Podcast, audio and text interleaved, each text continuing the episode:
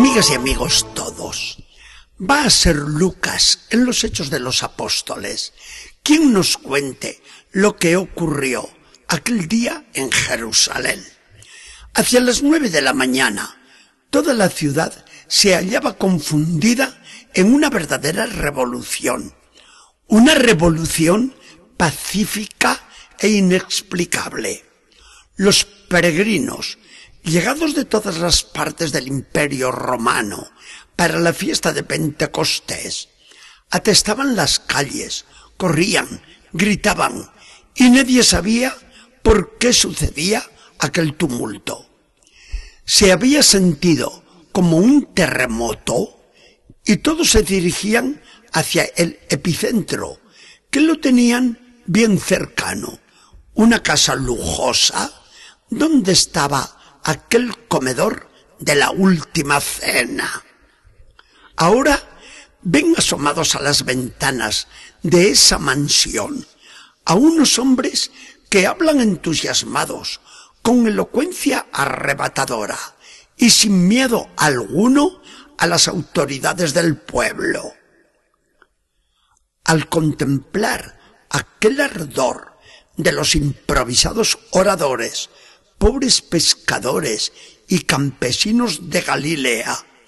Unos dicen sin poder contener su admiración. Pero, ¿cómo es esto? Si cada uno de nosotros los estamos escuchando en nuestra propia lengua. ¿Qué ocurre aquí?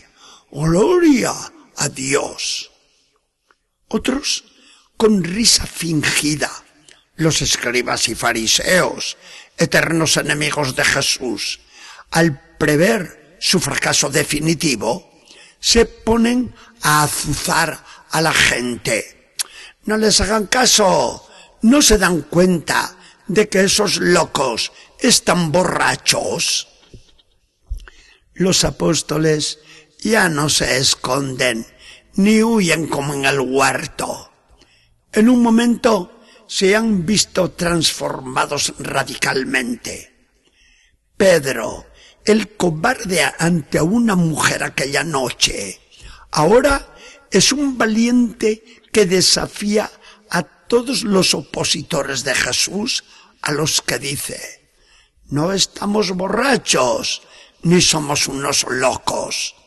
Lo que ocurre es que ese Jesús que ustedes crucificaron que resucitó y subió al cielo, ahora cumple su promesa y ha derramado sobre nosotros el Espíritu Santo, como ustedes mismos pueden comprobar.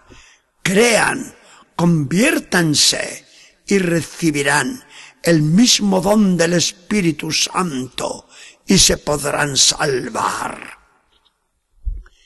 ¿Esto es Pentecostés? La venida del Espíritu Santo, que pone en marcha a la Iglesia, la disemina por todas las gentes, las cuales escuchan la misma palabra y hablan el lenguaje de la misma fe.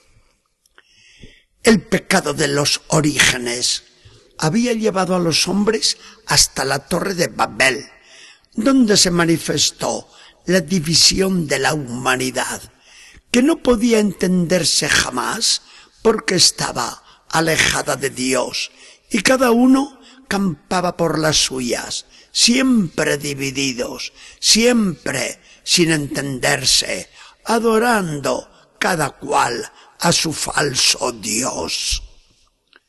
El Espíritu Santo viene ahora a renovar la faz de la tierra, que ya no será un desierto reseco, sin agua, y donde no nace ni una flor, sino el jardín de un nuevo paraíso, en el que correrá a raudales el agua de la gracia de Dios, y donde los redimidos comerán en abundancia los frutos de la vida.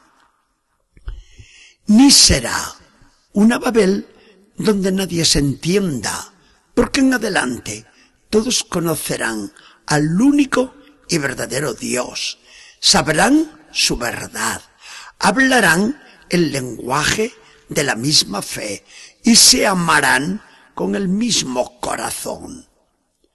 Jesús había invitado ya en el Evangelio, el que tenga sed, que venga a mí y que beba, y él mismo se convertirá en una fuente con surtidor que saltará hasta la vida eterna.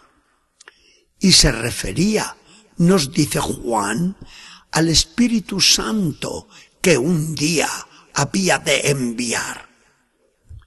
En la última cena les dice a los apóstoles, el Padre, les mandaré en mi nombre el Espíritu Santo, que les enseñará toda verdad y se quedará para siempre con ustedes. Resucitado Jesús, y en su primera aparición a los apóstoles, sopla sobre ellos y les dice, reciban el Espíritu Santo. Ahora se lo manda de esta manera clamorosa, para que todo el mundo sepa que el poder de Dios se ha metido en el mundo a fin de realizar la nueva creación.